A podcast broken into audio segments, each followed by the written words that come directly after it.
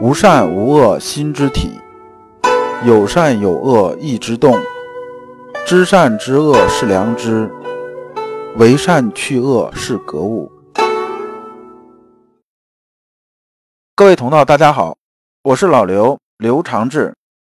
您现在在收听的是由老刘播讲的《传习录》通俗讲解。老刘说心学，带您领悟心学入世的智慧。各位同道，大家好，今天我们继续讲解《传习录》。今天的题目是“不为气所扰”，对应的《传习录》章节是二八八、二八九、二九零。我们看《传习录》原文：二八八，先生曰：“用功到精处，遇着不得言语，说理愈难。若着意在精微上，全体功夫反遮泥了。”这句话呢，其实比较好理解，因为之前呢，我们讲这部分讲的也比较多了。其实啊，我们修心性功夫的时候啊，就是学修心学啊，它是有个次第的，就像什么呢？就像我们爬山这台阶似的，它是一个台阶一个台阶往上走的，不是说啊，你直接能跳过几个台阶直接上去的，这是不行的。就说呢，我们呢在应对具体人的时候，讲功夫的时候呢。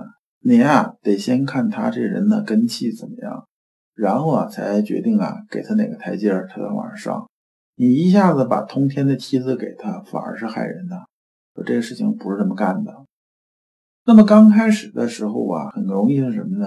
是最简单的，就是收束心猿意马，一般呢也就是静坐吧，把心猿意马去掉，触摸到心体，然后感知啊心体气机流行，这是非常粗浅的入门功夫。等到入门了之后呢，然后感受啊，心体里边那种动啊，就是气机那种流动啊，那么呢，这种感觉有些时候真的叫妙不可言，就是你没有办法用语言把它说清楚的，说不清楚。还有就是什么呢？你要用文字把它说清楚了，那就更难了。所以啊，先生说啊，功夫到精深之处啊，到这个很精的这种程度呢。你真的很难用语言呢去把它说清楚，你说不清楚的。而且你越打比方呢，反而啊，别人呢到这程度的时候越容易误导别人。所以这时候呢，就是那种啊，就是哑巴吃黄连呐，就是你味道只能自己知道。而越精微这种讲法呢，你越用很精妙的语言、很华丽的词藻去描述的时候啊，不光是说不清楚，很容易啊导向什么？导向上权好奇呀。就会产生上旋好奇这种遮蔽，所以啊，必须得做到心领神会才是真谛。这边听着啊，你听着很抽象。我的理解就是这样子的。咱们打个比方啊，比如说说爱情这事儿吧，大家基本都经历过这事儿。你说你爱一个人的时候，如果你到什么程度呢？到啊，你必须得给自己定义这个爱是什么的时候呢？这个东西它还是原来的东西吗？它已经不是了。所谓的对一个人这种感情，你必须啊得找出一些论据，找出一些支持性的东西。这东西已经变味儿了，它不是刚开始的东西了。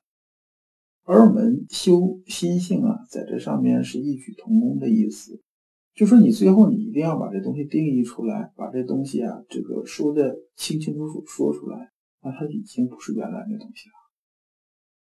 二八九，杨思湖不为无见无着。在无声无秀上现了。这里边杨思湖是谁呢？杨思湖啊，叫杨戬。这个人呢是陆九渊的学生。他呢刚开始是做那个知县，后来啊到兵部做郎官。就说这个人呢，实际上仕途上走的还可以。而我们知心学前面就是陆王心学嘛，就是陆九渊那边就开始了。那么这个人呢，他是以天地万物为一体的，是这样子这么一个人。天地万物为一体，就是说呢，我自己啊以本心为重，就是我以本心为重，那么呢，我没有必要去出来这个讲这个讲那怎么地的。这个无声无秀啊，意思是说呢，这人执着于无声无秀，弊端呢就容易流入虚寂一端，难于在出世的事上立定脚跟呐。大致相当于啊佛家这种修养宗旨。就是说啊，这个杨思湖这个人呢，就是杨戬这个人呢，他在修心性方面，他注重的是什么呢？注重的是说呢，呃，我呢感受我内心这种感觉，但是呢，并不是特别注重啊我入世治世这些东西。这样的话，就很容易流入啊完空断灭或者是出世啊这种感觉了。就是说，对入世这边来讲，就不再偏向儒家这边。这先生这么个论断的意思是说呢，说这个事情呢，对大家修身呢，还是引以为戒。儒家嘛，还是讲啊，格致成正，修齐治平的。就是说，我们要积极的入世治世。这里边呢，因为先生啊，很少是对别人做什么评价的。那么这里边有个评价。而涉及到评价这事情呢，咱讲句题外话，叫什么叫百家争鸣？百家争鸣究竟是好呢，还是不好呢？坦率的说呢，如果是任由啊没有看到真相的百家争鸣，结果呢就是世界更加混乱。因为我们这世界呢，上智之人呢是很少的，凤毛麟角，就真的能看通透整个系统的、看整个全局的、看整体的人，真的很少。大部分人是什么样的人呢？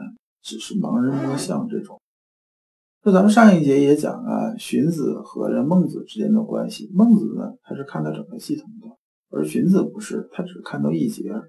然后如果呢，这个大家出来啊，论嘴巴多少呢，肯定是啊，盲人摸象的人呢，要远远大于啊这个看到整体这个人。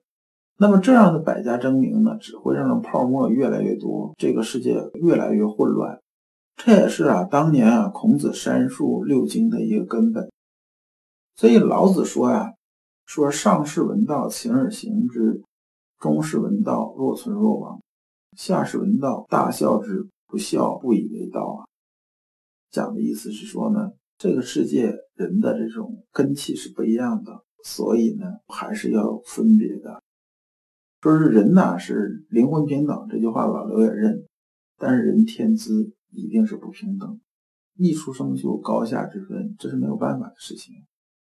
禅宗里边也有这么一说法，六祖慧能说呢：若言下相应，即共论佛意；若实不相应，合掌令欢喜。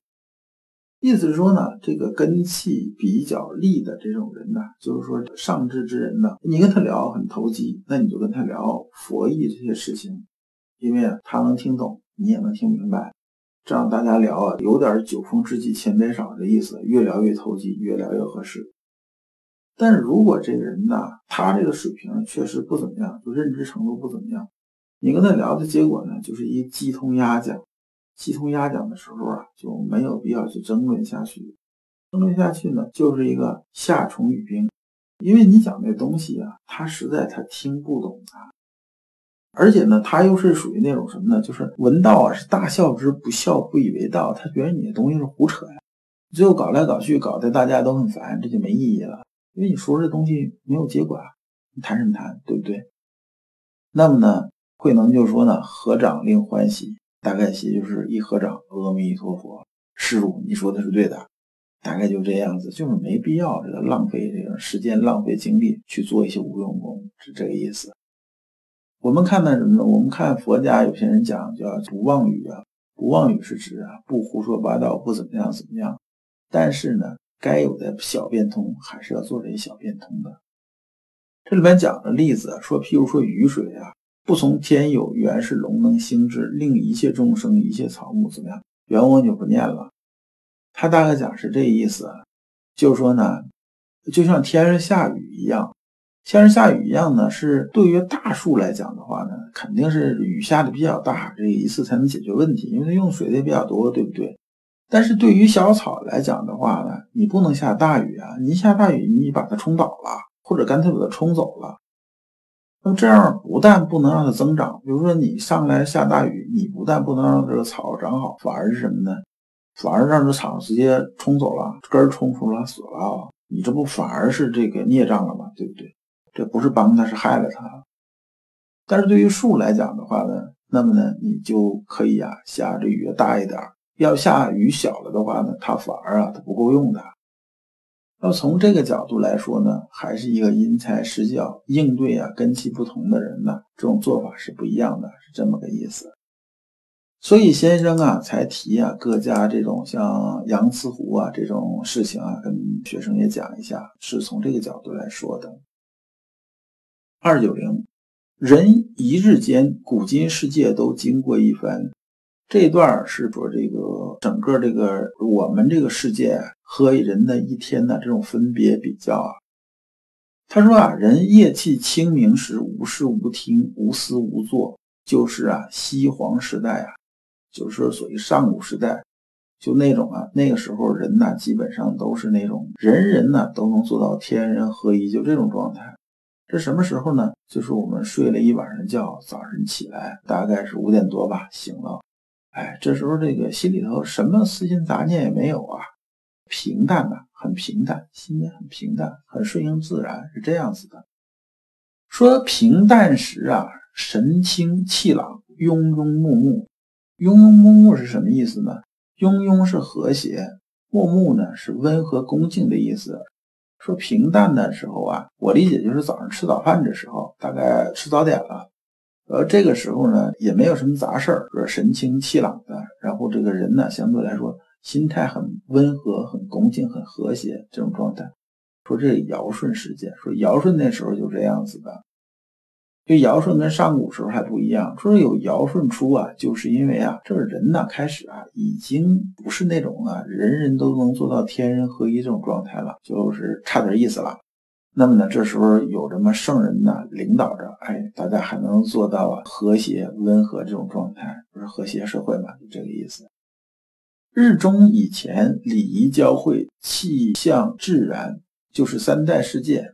这讲着就是说啊，这个到中午午饭之前，上午的时候啊，人呐，这个精神状态还是比较好的，那么做事情还是比较有条理的，就是礼仪交汇嘛。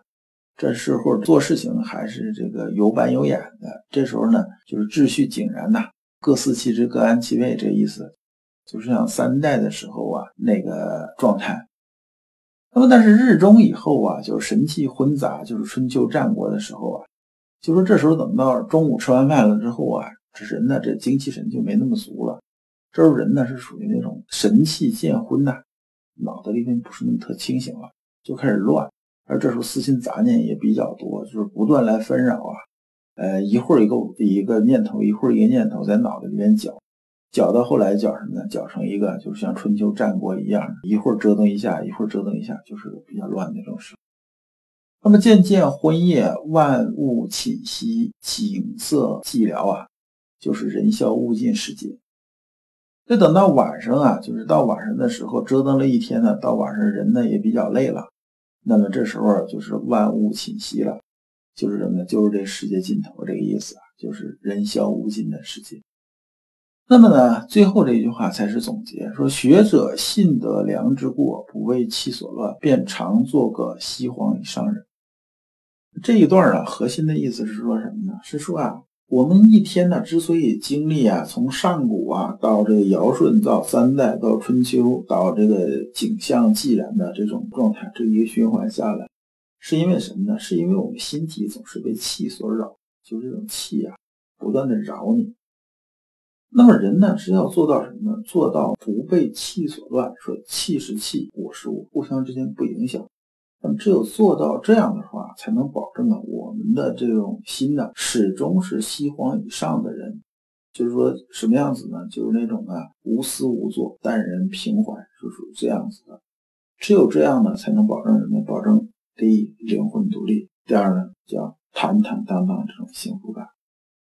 秘诀啊，就这么一句话：气是气，我是我；身是身，心是心。如果你不知道如何进入心学殿堂，如果你在为人处事时经常左右为难，如果你在入世践行时经常茫然无措，那么你可以加老刘的微信。